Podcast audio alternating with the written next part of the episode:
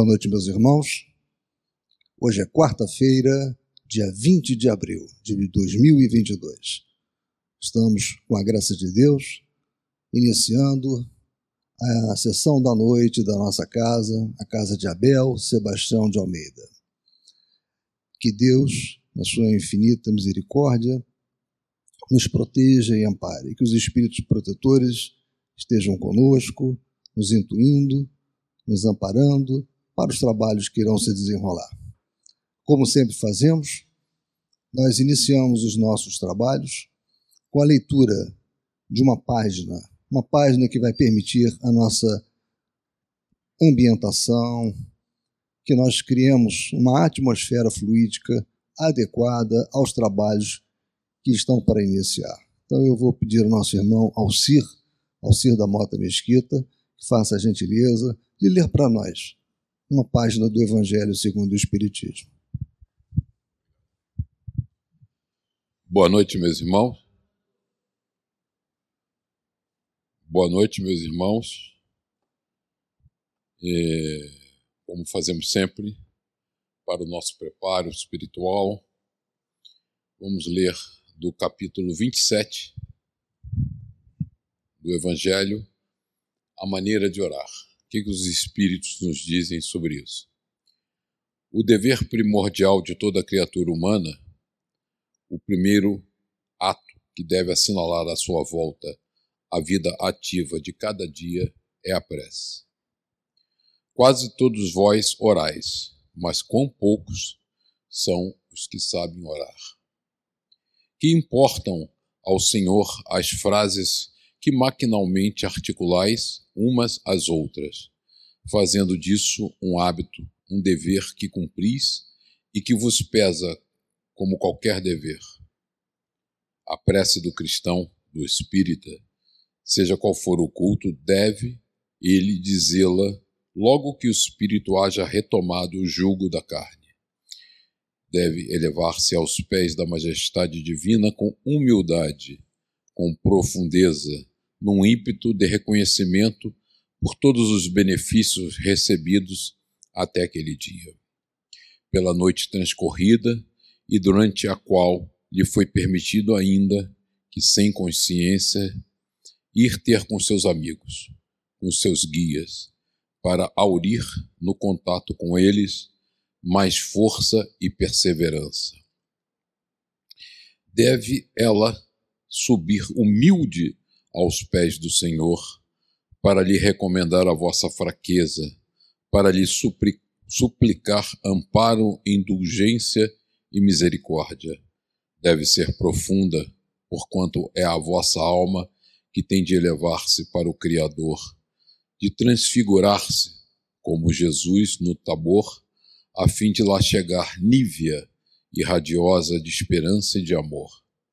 A vossa prece deve conter o pedido das graças de que necessitais, mas de que necessitais em realidade.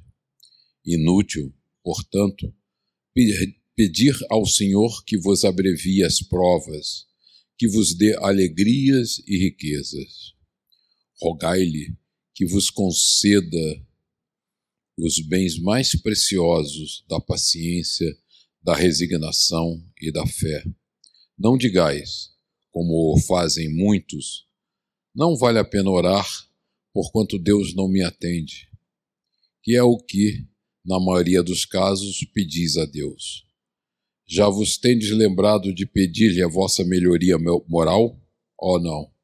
Bem poucas vezes o tendes feito o que preferentemente vos lembrais de pedir é o bom êxito para os vossos empreendimentos terrenos. E haveis com frequência exclamado: Deus não se ocupa conosco. Se se ocupasse, não se verificariam tantas injustiças, insensatos, ingratos. Se descesseis ao fundo da vossa consciência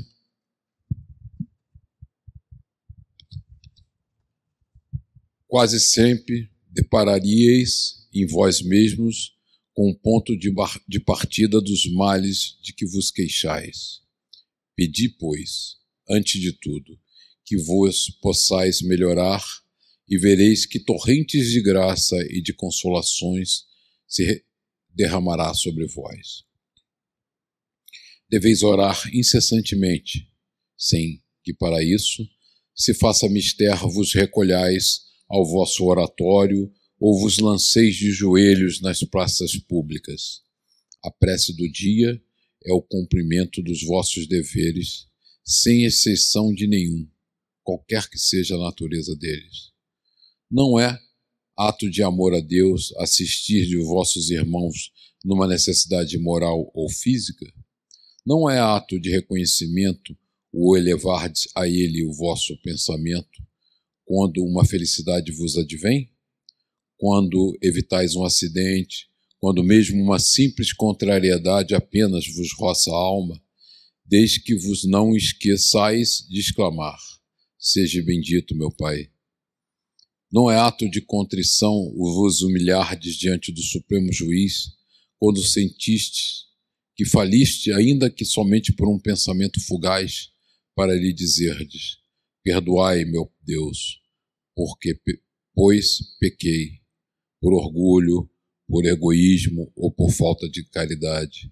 Dá-me forças para não falir de novo e coragem para a reparação da minha falta. Isso depende das preces regulares da manhã, da noite e dos dias consagrados. Como vedes, a prece pode ser de todos os instantes, sem nenhuma interrupção, nenhuma interrupção acarretar aos vossos trabalhos. Dita assim, ela, ao contrário, os santifica. Tende como certo que um só desses pensamentos, se partir do coração, é mais ouvido pelo vosso Pai Celestial do que as longas orações ditas por hábito, muitas vezes sem causa determinante e as quais apenas maquinalmente vos chama a hora convencional. Bordeaux, Monod. Bom estudo para vocês, meus irmãos.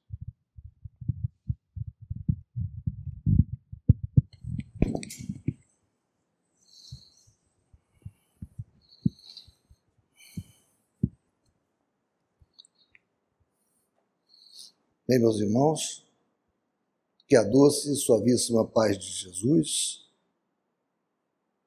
nosso mestre e modelo, amigo incondicional de todas as horas, nos envolva hoje e sempre.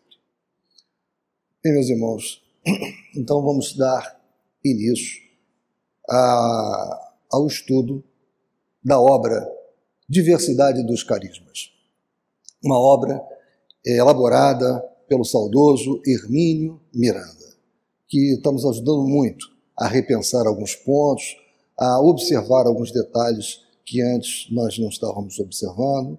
Está sendo uma obra muito interessante para o nosso estudo. Então, paramos né, no último, na última quarta-feira, na parte que antecedia ao item 5, que trata da fraude e o automatismo. Isso é um tema muito importante para todos nós que estamos nos trabalhos mediúnicos, da casa espírita, principalmente. Analisarmos bem né? o que é fraude, o que é misticismo, o que é uma intenção de mistificar, ou seja, uma mistificação, e o que é simplesmente um automatismo proveniente do próprio espírito, do médium. E esse capítulo ele é muito interessante porque ele vai nos fazer refletir sobre isso. Então, entendo à vista da experiência pessoal em cerca de duas décadas, no trato constante com a prática mediúnica, que é possível realizar um bom trabalho saneador nas possíveis interferências. Não, porém, pela condenação sumária e áspera do médium. Se ele for comprovadamente um médium fraudador, precisará ser tratado com certa energia nunca, porém, com rudeza ou agressividade. Está realmente fraudando? Por quê? Exibicionismo, vaidade, desejo de agradar as pessoas, a despeito de fraudes eventuais ou costumeiras, tem ou não faculdades mediúnicas autênticas? Como ajudá-lo a livrar-se dos seus defeitos e fraquezas, a fim de tornar-se um médium confiável? Vejam já esse parâmetro de avaliação que ele nos coloca. Né? Não, não podemos tratar um médium que, em algum momento, né, deixa que uma, um automatismo proveniente da sua, do seu animismo né, traga uma mensagem. Não podemos tratar esse médium né, de uma forma é, ríspida, rude, simplesmente porque ele atribuiu àquela mensagem né, uma, uma ação de um espírito diferente dele. Né? É preciso entender o que aconteceu. É preciso entender se ele tem características né, de bom médium, que aquilo foi um deslize. Simplesmente não, não vamos pegar o médium e, e tirá-lo né, dos trabalhos. Então, essa é uma, é uma orientação muito interessante de Hermínio Miranda. Como abordar o médium numa situação como essa. A história do Espiritismo registra episódios em que médiums dotados com excepcionais e comprovadas faculdades mediúnicas recorreram também a fraudes, como a legendária Eusápia Paladino que produziu fenômenos incontestáveis, sob as mais severas condições de controle, perante cientistas atentos e geniais, mas que também produzia por fraude ridículas imitações, facilmente detectáveis. Eu trouxe para vocês, nessa lateral, uma foto onde Aksakov estava exatamente fazendo toda uma verificação do ambiente onde estava se operando um fenômeno de levitação. Eusápia Paladino, né, sentada ao fundo, e Aksakov, com todo cuidado, um cientista renomado de sua época, e não foi o único cientista renomado que analisou a Eusápia Paladino, e ele estava ali fazendo as verificações, as medições, as avaliações. Ou seja, então não é porque em alguns momentos houve fraude, em que em alguns momentos houve deslizes, que o trabalho apresentado por ela devesse ser proscrito. Né? Na verdade, coisas como essa que aconteceu com Eusápia e com alguns outros médios levaram a que é, Aksakov tivesse grandes, uma tertúlia muito grande com Hartmann, que foi mencionado pelo nosso irmão Mauro na, na última quarta-feira. Né? Hartmann, um filósofo, que, que na verdade procurava entender sempre que havia, o que acontecia era um automatismo, era sempre da pessoa, do médium, não havia interferência exterior. E Aksakov, então, foi trabalhando muito esse assunto, é, criou esse termo animismo né, e, e, escreveu um livro muito interessante, né, Animismo e Espiritismo. Então, atenção, porém, para um pormenor importante. Opa. Atenção, porém, para um pormenor importante, que tem sido muito negligenciado nas discussões acerca da mediunidade. O fenômeno fraudulento nada tem a ver com animismo, mesmo quando inconsciente. Então nós devemos ter essa percepção. O fenômeno fraudulento é uma coisa, o animismo é outra coisa. Não é o espírito do médium que está produzindo, através do seu próprio corpo mediunizado, para usar uma expressão dos próprios espíritos, mas o médium, como ser encarnado, como pessoa humana, que não está sendo honesto, nem com os assistentes, nem consigo mesmo. Então, a fraude é uma desonestidade. O médium que produz uma página por psicografia automática com os recursos do seu próprio inconsciente, não está necessariamente fraudando, e sim gerando um fenômeno anímico. É seu espírito que se manifesta. Só estará sendo desonesto e fraudando se desejar fazer passar sua comunicação por outra, acrescentando-lhe uma assinatura que não for a sua, ou atribuindo-a deliberadamente a algum espírito desencarnado. Então, vejam, é bem diferente. É bem diferente um médium né, que, em determinado momento, ele faz uma página, ele escreve uma página onde ele tira né, dos, seus, dos seus arquivos perispiríticos né, lembranças, recordações de épocas passadas né, e traz aquilo para aquela página daquele médium que simplesmente escreve alguma coisa e atribui aquilo a um espírito. Esse é um fraudador. O outro não. Então eu procurei colocar nessa tabela uma síntese disso que nós estamos analisando. Né? O fenômeno anímico ele não se confunde, volto a dizer, com a mistificação. Fenômeno, fenômeno anímico, que fique bem claro. Né? O próprio espírito do médium ele se expressa com qualquer teor. Agora, na mistificação, é preciso analisar. Você tem a mistificação do espírito e do próprio médium. O espírito, quando entidades espirituais se manifestam por meio de médiums e dizem ser personalidades que verdadeiramente não foram na Terra. E do médium? Mistificação provocada pelo médium.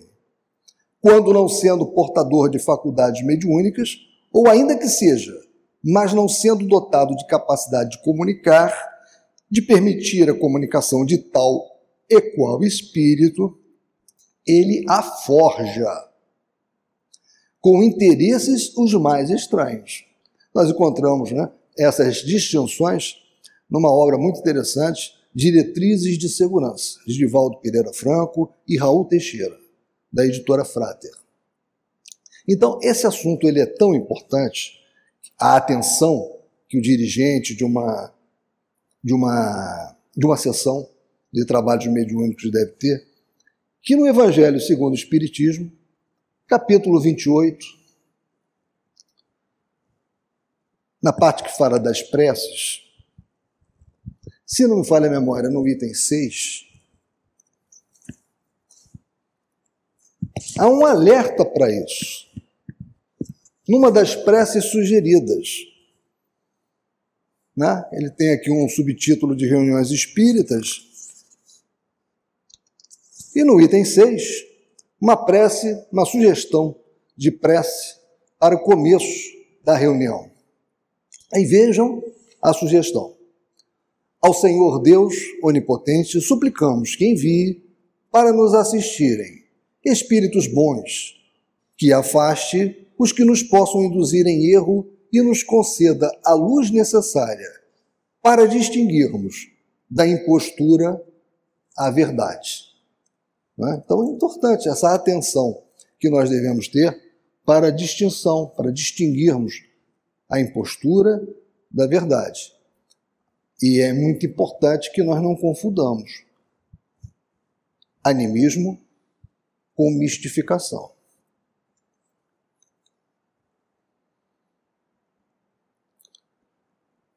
Então, continuando o que Hermínio Miranda nos oferece, diz ele, sem nenhum receio infundado ou temor de estar oferecendo argumentos aos negadores contumazes da sobrevivência e comunicabilidade dos espíritos, Delane lembra claramente que, nas sessões espíritas, ao lado de médiuns verdadeiros, há também automatistas que escrevem mecanicamente e sem consciência aparente do conteúdo intelectual da mensagem. Durante muito tempo tem faltado aos espíritas um critério que lhes permita proceder a uma triagem entre as comunicações verdadeiras e as produções subconscientes do médium. Escreveu isso Gabriel Delane em 1909. Num livro, que a capa eu coloquei aqui para vocês, que até onde eu sei, esse livro não foi traduzido aqui para a língua portuguesa. E é um, um livro muito citado por, por Hermínio Miranda. O critério recomendado pelo pesquisador francês, diz-nos diz Hermínio Miranda, é o mesmo de sempre: submeter a atento exame crítico os textos produzidos, a fim de separar o joio do trigo. Sem isto, acabam sendo aceitas como revelações do mundo espiritual todas fantasias subliminares produzidas pelo próprio médium. Né? Foi muito famoso, muitos anos atrás, a história de Jesus escrita por ele mesmo, ou ditada por ele mesmo, e ficou, ficou claro que aquilo ali era um, um, era, um, era fruto de um animismo, né? de uma pessoa que muito queria receber comunicação de Jesus e que, na verdade, ela produziu aquilo, aquele texto, atribuindo a Jesus. Convém observar, contudo, e isto vai por minha conta, diz-nos Hermínio, que a mensagem não é tola somente porque emerge do inconsciente do médium, nem é boa e autêntica porque assegura evidência de ser de origem espiritual. O que vale de fato é seu conteúdo, sua coerência, a elevação de seus conceitos éticos ou filosóficos, ainda que a linguagem possa apresentar-se aqui e ali com algumas incorreções. Então ele está nos dando um caminho, né? É programático, né? Como é que nós devemos, né? É, agir para poder fazer essa separação do joio do trigo. É algo parecido com o que nós temos aqui, que não, não esgota as possibilidades com relação à análise, mas quando nós estamos diante de um texto, né, uma mensagem, é importante sabermos quem emitiu essa mensagem, né, de onde veio, ela é sincera, ela é verdadeira, ela é útil, é oportuna. Então, se nós tivermos respostas é, negativas, é, insuficientes para perguntas desse tipo e muitas outras que podem surgir, nós devemos tomar muito cuidado com a divulgação da mensagem. Ela poderá até ser aproveitada em círculos menores, partes dela, mas a divulgação dela tem que ser muito restrita, ou até nem ser feita dependendo da mensagem. Né? Então, analisar a mensagem é muito importante. Como o espírito do médium também pode comunicar-se e o faz como espírito, segundo nos assegura a codificação, e não como ser encarnado, é bem possível que ele tenha uma bagagem espiritual respeitável e uma experiência consolidada por inúmeras vidas que o autorizem a produzir uma comunicação de elevado teor perfeitamente aceitável do ponto de vista doutrinário e moral, e tão autêntica quanto as de origem espiritual, de responsabilidade de seres desencarnados. Após sensatas e oportunas observações de quem sabe do que fala, Delane acrescenta: Parece-nos, portanto, indispensável lembrar que somos mais ricos do que geralmente julgamos. Abaixo da consciência jaz um maravilhoso depósito de documentos inexplorados, que tem algo a ensinar-nos sobre o próprio substrato da individualidade, da qual depende o nosso caráter. Também daquela obra, foi retirado daquela obra que nós comentamos. Com que estamos de pleno acordo. Ainda hoje, no meio espírita, são muitos os que supervalorizam a palavra dos Espíritos e consideram com certa desconfiança, hostilidade mesmo, ou ainda menor dose de confiança, o que provém do ser encarnado. E quando acontece esse, essa, esse automatismo, muitas das vezes nós temos surpresas interessantes. Na revista Espírita, de 1860, janeiro, nós temos diversas comunicações que foram trabalhadas por Kardec né, é, desse tipo. Uma delas, e eu vou escolher uma que não é pelo tamanho, né? É de uma senhora, uma senhorita, Indermule, uma surda muda de nascença, 32 anos, viva, residente em Berna. Isso ocorreu numa sessão de 10 de fevereiro de 1860. Né? E São Luís estava atuando nessa sessão. Podemos entrar em comunicação com o espírito da senhorita Indermule? Podeis. Evocação: Aqui estou e afirmo em nome de Deus. Bem a pergunta. Podeis dizer se o espírito que vos responde é mesmo o da senhorita Indermule? Posso afirmar e vou-lo afirmo. Estais mais adiantados e credes que se fosse útil que outro respondesse em seu lugar, isto seria mais embaraçoso? A afirmação vos prova que ela está aqui. Cabe-vos garantir uma boa comunicação pela natureza e o móvel de vossas perguntas. Sabeis bem onde vos encontrais agora? Perfeitamente. Pensais que eu não tenha sido instruído a respeito? Uma outra pergunta. Como podeis responder-nos aqui se vosso corpo está na Suíça? Porque não é o corpo quem responde. Aliás, como bem sabeis, ele é perfeitamente incapaz de o fazer. Ela era surda, muda, de nascença.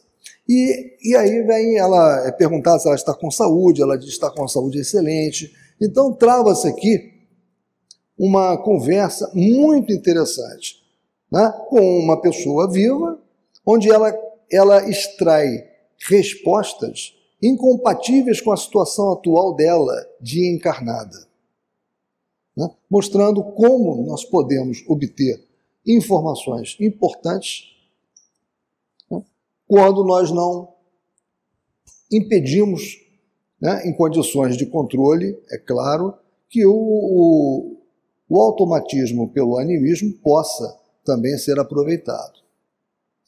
Então, aqui eu trouxe para vocês, não para entrar nos detalhes, mas uma, um trabalho muito conhecido né, do, do professor Jorge Andréia.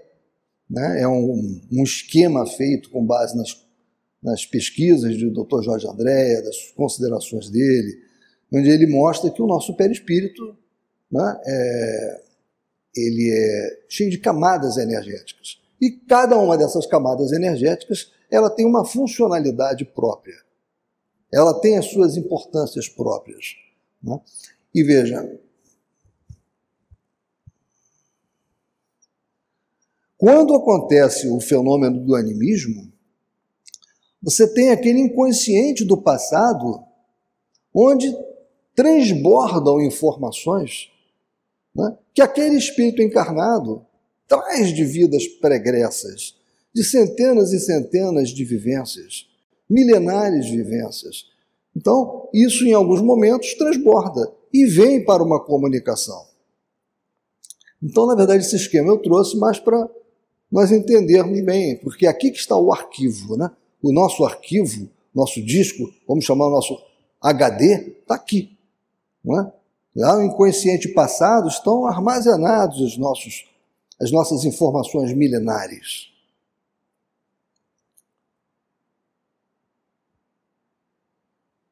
Suponhamos, para argumentar, que reencarnado em futura existência, um espírito da competência de Erasto, ou de Timóteo, de Delane, ou de Kardec, faltou um R no Kardec, produza textos anímicos por psicografia automática sem nenhuma interferência de seres desencarnados. Certamente teremos a aprender com eles, ante a riqueza de seus conhecimentos e a experiência a que se refere Delane no trecho há pouco transcrito. Seria desastroso rejeitar suas produções apenas porque não se consegue detectar nelas quaisquer sinais de origem rigorosamente espírita. Mais adiante, prossegue Delane. A escrita automática poderá trazer ao nosso conhecimento textos perfeitamente coordenados, soluções de problemas considerados insolúveis pelo sensitivo ou ensinamentos que nos parecerão inéditos, sem que atribuamos necessariamente tais produções a espíritos desencarnados. O julgamento de textos, portanto, não deve ser conduzido à base de impulsos e desconfianças a priorísticas, e sim após criterioso exame crítico de forma e fundo de conteúdo ideológico e doutrinário. A mensagem é boa, não importa o nome que a subscreve ou deixa de subscrevê-la. É inaceitável, por mais importante que seja o declarado autor, deve ser rejeitada, sem remorsos. Se nós analisarmos bem, né, sempre foi essa, essa foi a pauta do nosso mestre Leonês, né? Passar pelo crivo da razão com uma série de perguntas importantíssimas sobre as respostas que vinham às perguntas formuladas. O tempo todo. Razão pura. Lógica. Nenhum julgamento a priorístico. O que é preciso evitar em tais circunstâncias é criar uma atmosfera de suspeição em torno do médium, por duas válidas e significativas razões.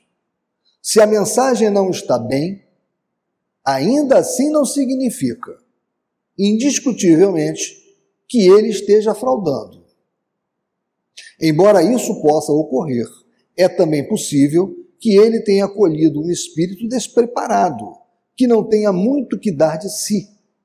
Nesse campo, se por outro lado a mensagem é aceitável e até boa ou excelente, também não quer dizer que não possa ter sido produzida pelo próprio espírito do médium, como como estamos vendo. Continua Delane.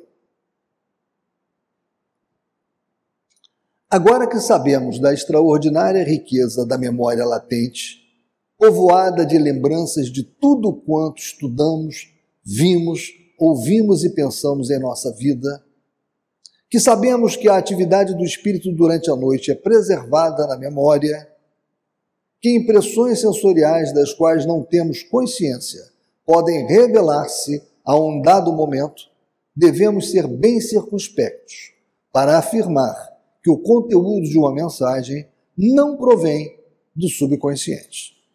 As mensagens devem, por conseguinte, ser examinadas e aceitas ou rejeitadas pelo que são em si mesmas, e não por serem de origem espiritual ou anímica. Tanto há mensagens boas de origem anímica, como mensagens inaceitáveis de origem espiritual. Não estamos autorizados a colocar o médium sob suspeita apenas porque produziu uma mensagem ou manifestação anímica.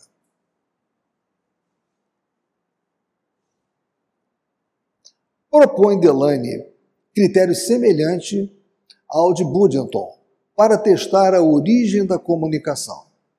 Se ela estiver acima da capacidade do médium, poderá ser considerada como provinda de espíritos desencarnados. De minha parte, com todo o respeito que me merecem esses dois eminentes autores, não acho que o critério, embora válido sob certos aspectos, seja ainda o definitivo, quando sabemos, pela palavra do próprio Delane, da insuspeitada riqueza cultural que trazemos nos vastos armazéns da memória inconsciente.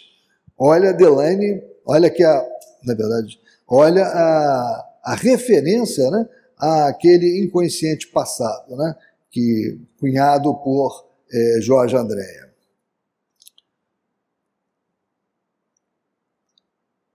Da insuspeitada riqueza cultural que trazemos da nossa memória. Tivemos uma falha aqui na. Bem, é, então, disso tudo que nós estamos estudando, uma coisa ressalta, né? que devemos ser muito cautelosos na análise, na classificação das mensagens que nos chegam, do trabalho dos médiuns. Não podemos agir a prioristicamente, não podemos prejulgar. É preciso analisar e muito. Analisar o quê? Analisar o que o médium está a nos entregar. O que é que ele está nos entregando?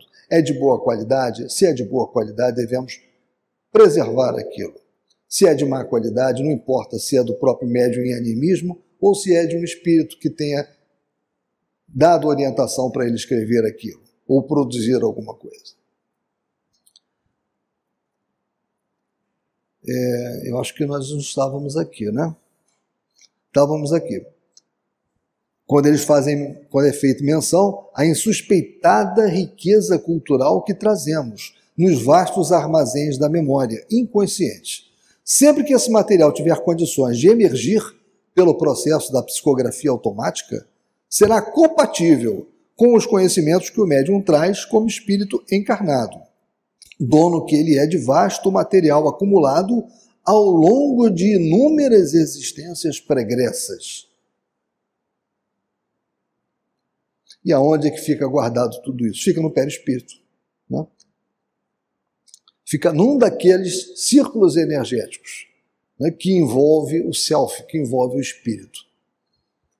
Jamais nos esqueçamos, contudo, do princípio ordenador da mediunidade, ou seja, o de que ela é um processo de intercâmbio entre as duas faces da vida inteligente e que, portanto, participa de uma e de outra, do que se depreende que toda comunicação ou fenômeno mediúnico terá sempre um componente maior ou menor de cada uma dessas duas faces da realidade. Há, pois, nas manifestações mediúnicas, um componente espiritual do desencarnado e um componente anímico do encarnado, como também poderá provir apenas do ser encarnado, sem participação de espíritos desencarnados, pois o espírito encarnado também se manifesta como espírito. Esse tipo de, de leitura, né, dessa ocorrência, não é muito comum. Por isso que eu disse, é, Hermínio Miranda, ele nos traz reflexões bem diferenciadas, ele nos ajuda a pensar fora de, uma, de um eixo que nós estamos muito acostumados a, a avaliar o fenômeno mediúnico. Né? Veja como ele trata a questão do animismo aqui. Em suma, o espírito desencarnado precisa do médium encarnado para comunicar-se conosco mas este pode prescindir, sob condições especiais, da participação dos companheiros desencarnados, para transmitir seus próprios pensamentos, armados com o material que se encontra depositado nos seus arquivos inconscientes. Né? Ou seja, aquela faixa vibratória né, do inconsciente passado, do arcaico. Voltamos para concluir reiterando o ensinamento de Ernesto Bozano sobre a interação animismo-espiritismo. Nenhum nem outro logra separadamente explicar o conjunto dos fenômenos supranormais. Ambos são indispensáveis a tal fim e não podem se separar, pois que são efeitos de uma causa única. E esta causa única é o espírito humano que, quando se manifesta em momentos fugazes durante a encarnação, determina os fenômenos anímicos e, quando se manifesta mediunicamente durante a existência desencarnada, determina os fenômenos espíriticos. Né? Essa foi uma mensagem extraída da obra de Ernesto Bozano. Item 6 aspectos provacionais do fenômeno anímico. O fenômeno anímico exige, por conseguinte, experiência e atenção de quem trabalha com médiums regularmente ou, ocasionalmente, testemunha manifestações mediúnicas. Não constitui, contudo, um tabu, nem se apresenta como fantasma aterrador que é preciso exorcizar escreve André Luiz em Nos Domínios da Mediunidade. Muitos companheiros, matriculados no serviço de implantação da nova era, sob a égide do Espiritismo, vêm convertendo a teoria animista num travão injustificável, a lhes congelar preciosas oportunidades de realização do bem. Portanto, não nos cabe adotar como justas as palavras mistificação inconsciente ou subconsciente para batizar o fenômeno. Né? Então, mais uma vez, ele nos alerta: nada de julgamento a priorístico, nada de condenação antes de avaliação. Sempre analisar o que nos é entregue. Refere-se o instrutor Aulus, nesta passagem, a uma senhora que, embora com as usuais características de uma incorporação obsessiva de espírito, uma incorporação obsessiva de espírito perseguidor, estava apenas deixando emergir do seu próprio inconsciente memórias desagradáveis de uma existência anterior, que nem mesmo o choque biológico da nova encarnação conseguira apagar. Tratava-se de uma doente mental cujos passados conflitos ainda a atormentavam e se exteriorizavam naquela torrente de palavras e gestos sofridos como se estivesse possuída por um espírito desarmonizado. No caso, havia sim um espírito em tais condições. Era o seu próprio e, portanto, ela estava ali, funcionando como médium de si mesma produzindo uma manifestação anímica.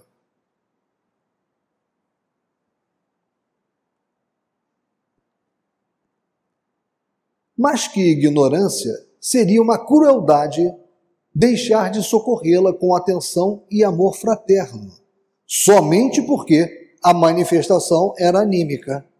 Continua Aulos. Mais adiante, um doutrinador sem tato fraterno apenas lhe agravaria o problema. E aí ele faz já uma, um alerta para o dialogador, né? Sem tato fraterno, apenas lhe agravaria o problema, porque a pretexto de servir a verdade, talvez lhe impusesse corretivo inoportuno em vez de socorro providencial. Em mecanismos da mediunidade, encontramos observação semelhante colocada nestes termos. Frequentemente, pessoas encarnadas nessa modalidade de provação regeneradora são encontráveis nas reuniões mediúnicas, mergulhadas nos mais complexos estados emotivos, quais se personificassem entidades outras, quando na realidade exprimem a si mesmas a emergirem da, subconsciente, da subconsciência nos trajes mentais em que se externavam noutras épocas, sob o fascínio dos desencarnados que as subjugavam.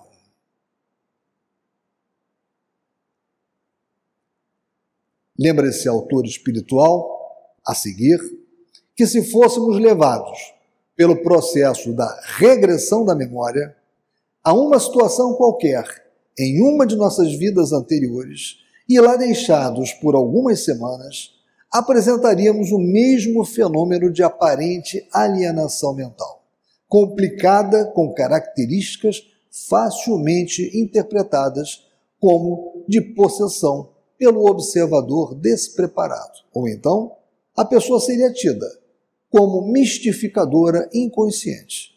Em ambas as hipóteses, o diagnóstico estaria errado e, por conseguinte, qualquer forma de tratamento porventura proposto ou tentado. Diagnóstico errado, medicamento inadequado. Né? Por isso que o diagnóstico é fundamental. A análise tem que ser cuidadosa, para que se possa, então, aplicar um, um medicamento, né? usando os mesmos termos é, de Hermínio Miranda. E diz-nos ainda Hermínio Miranda sobre André Luiz. Escreve ainda André Luiz: Nenhuma justificativa existe para qualquer recusa no trato generoso de personalidades medianímicas, provisoriamente estacionadas em semelhantes provações, de vez que são, em si próprias, espíritos sofredores ou conturbados quanto quaisquer outros que se manifestem. exigindo esclarecimento e socorro. Podemos concluir, pois, que muitos médiuns com excelente potencial de realizações e serviços ao próximo podem ser desastradamente rejeitados pela simples e dolorosa razão de que não foram atendidos com amor e competência na fase em que viviam conflitos emocionais mal compreendidos.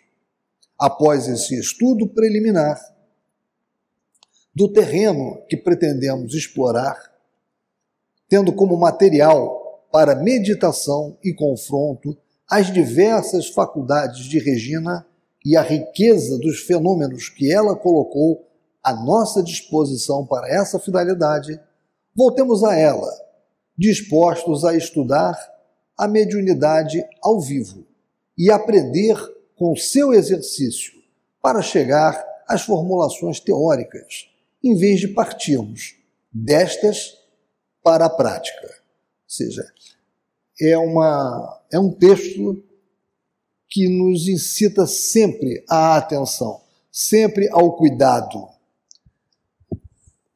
Eu lembrei também de uma obra muito interessante de Palhano Júnior,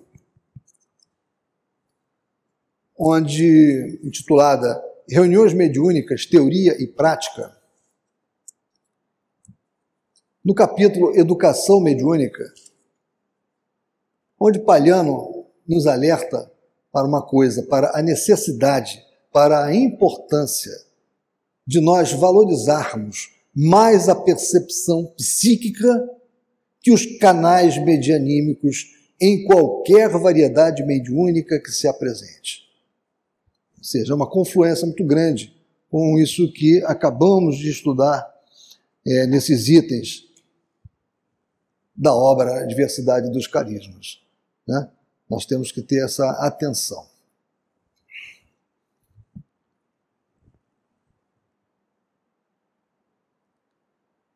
Interação, animismo, mediunidade.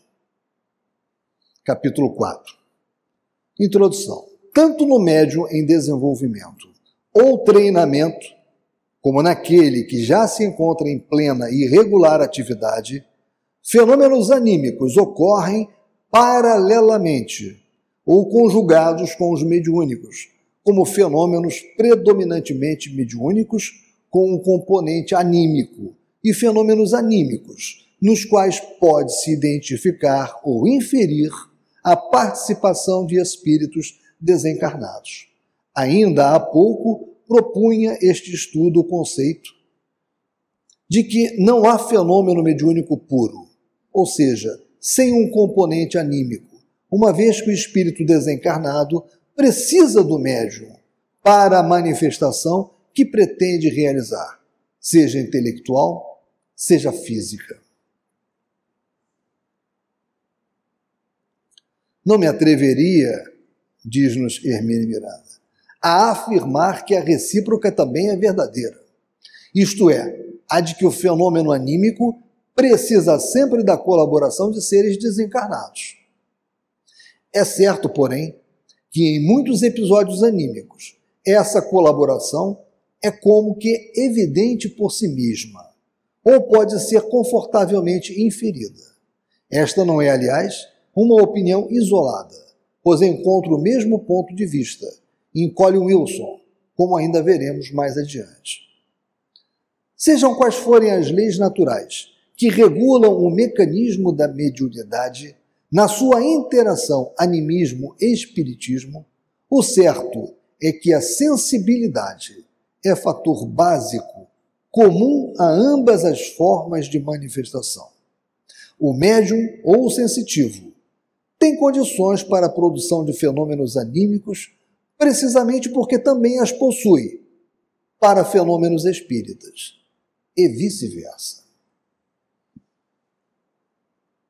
Acho mesmo que, se aprofundarmos um pouco mais este aspecto, descobriremos que, além da sensibilidade para captar sutilezas sensoriais que usualmente escapam ao comum das criaturas, um dos grandes segredos da mediunidade é a capacidade de tomar conhecimento do que a sensibilidade detectou e gerar os fenômenos correspondentes. Em outras palavras, o médium é aquele que consegue vencer o obstáculo natural dos condicionamentos orgânicos e das limitações dos sentidos comuns para perceber ou exteriorizar fenômenos que passariam despercebidos à maioria das pessoas. Isso fica bem caracterizado quando um fenômeno mediúnico de evidência, por exemplo, ocorre em um grupo de várias pessoas. Um dos médiums ali presentes poderá ter uma nítida visão do espírito manifestante. Outro perceberá apenas uma forma vaga e mal definida. Um terceiro talvez não consiga vê-lo, mas poderá captar telepaticamente um pensamento fragmentário, ouvir algumas palavras ou frases ou sentiram um perfume. Outros ainda sentirão apenas uma presença, sem nenhum fenômeno sensorial. Enquanto os demais nada terão a relatar, porque nada perceberam.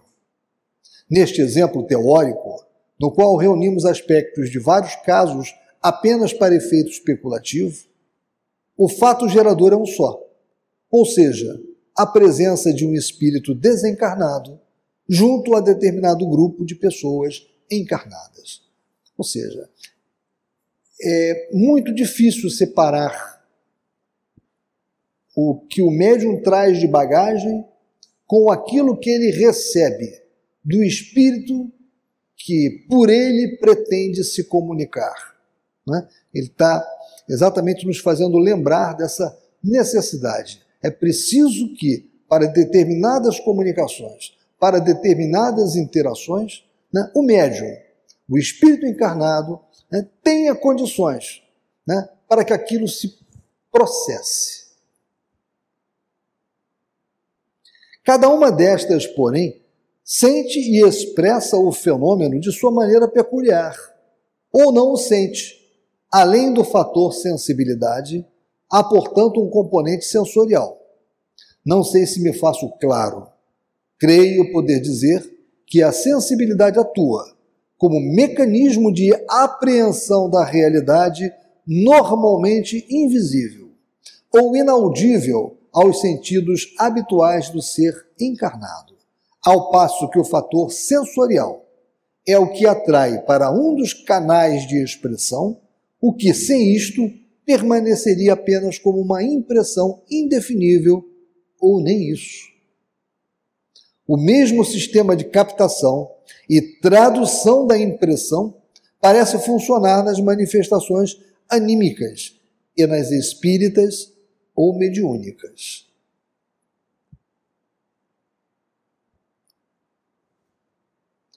Não há, portanto, uma diferença estrutural entre uma e outra, uma vez que imagens, sensações, impressões e comandos transitam pelo mesmo sistema de circuito interno. Nem poderia ser de outra maneira. Sim, mesmo sistema de circuito interno, né? porque o espírito desencarnado ele se comunica com o médium pelo perispírito. Né? Então, é no perispírito que é, é o caminho, é o circuito interno onde as coisas se processam. No fenômeno anímico propriamente dito, é nesse mesmo circuito por onde eclodem as experiências, muitas vezes seculares, daquele médium, né, para se manifestar. E é nesse mesmo cadinho, nesse mesmo circuito, onde transitam as informações transmitidas pelo espírito que pretende se comunicar mediante aquele médium. O médium, portanto, é quem capta o fenômeno e o reproduz através do seu, dos seus dispositivos de comunicação. Se o leitor permite, poderei tentar explicar melhor isto com um exemplo pessoal. Não disponho de nenhuma faculdade mediúnica explícita. Nunca nem ouvi um espírito sequer ou recebi qualquer página psicografada.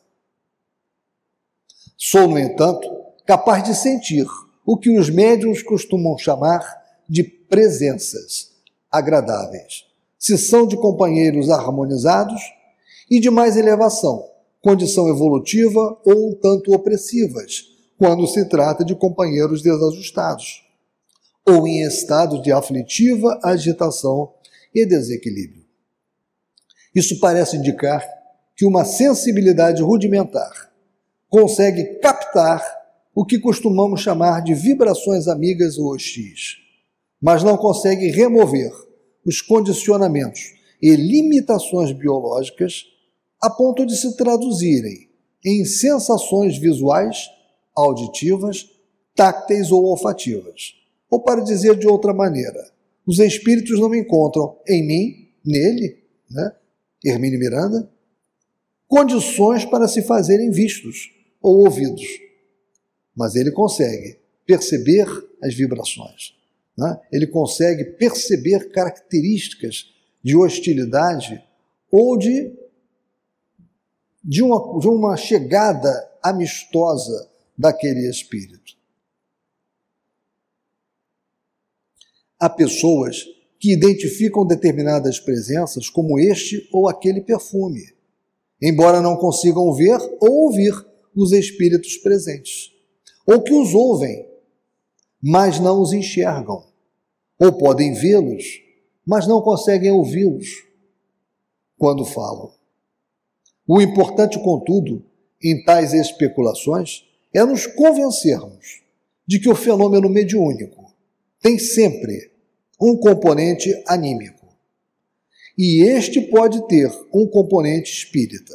Por isso, os fenômenos interagem e se conjugam, ou ocorrem de modo simultâneo ou alternativo. Bem, meus irmãos, é... nós temos feito uma, uma parada nos nossos estudos, né, tendo em vista a necessidade de nós nos organizarmos para a segunda parte dos trabalhos. O nosso horário está começando a, a nos apontar para, essa, para esse momento.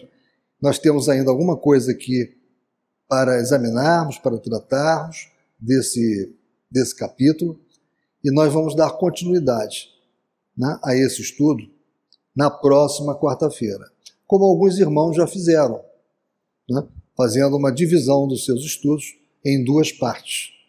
Né? Nós também preferimos fazer essa divisão a corrermos com leitura, né? ou fazermos que o nosso estudo fique muito célere, o que não adiantará nada.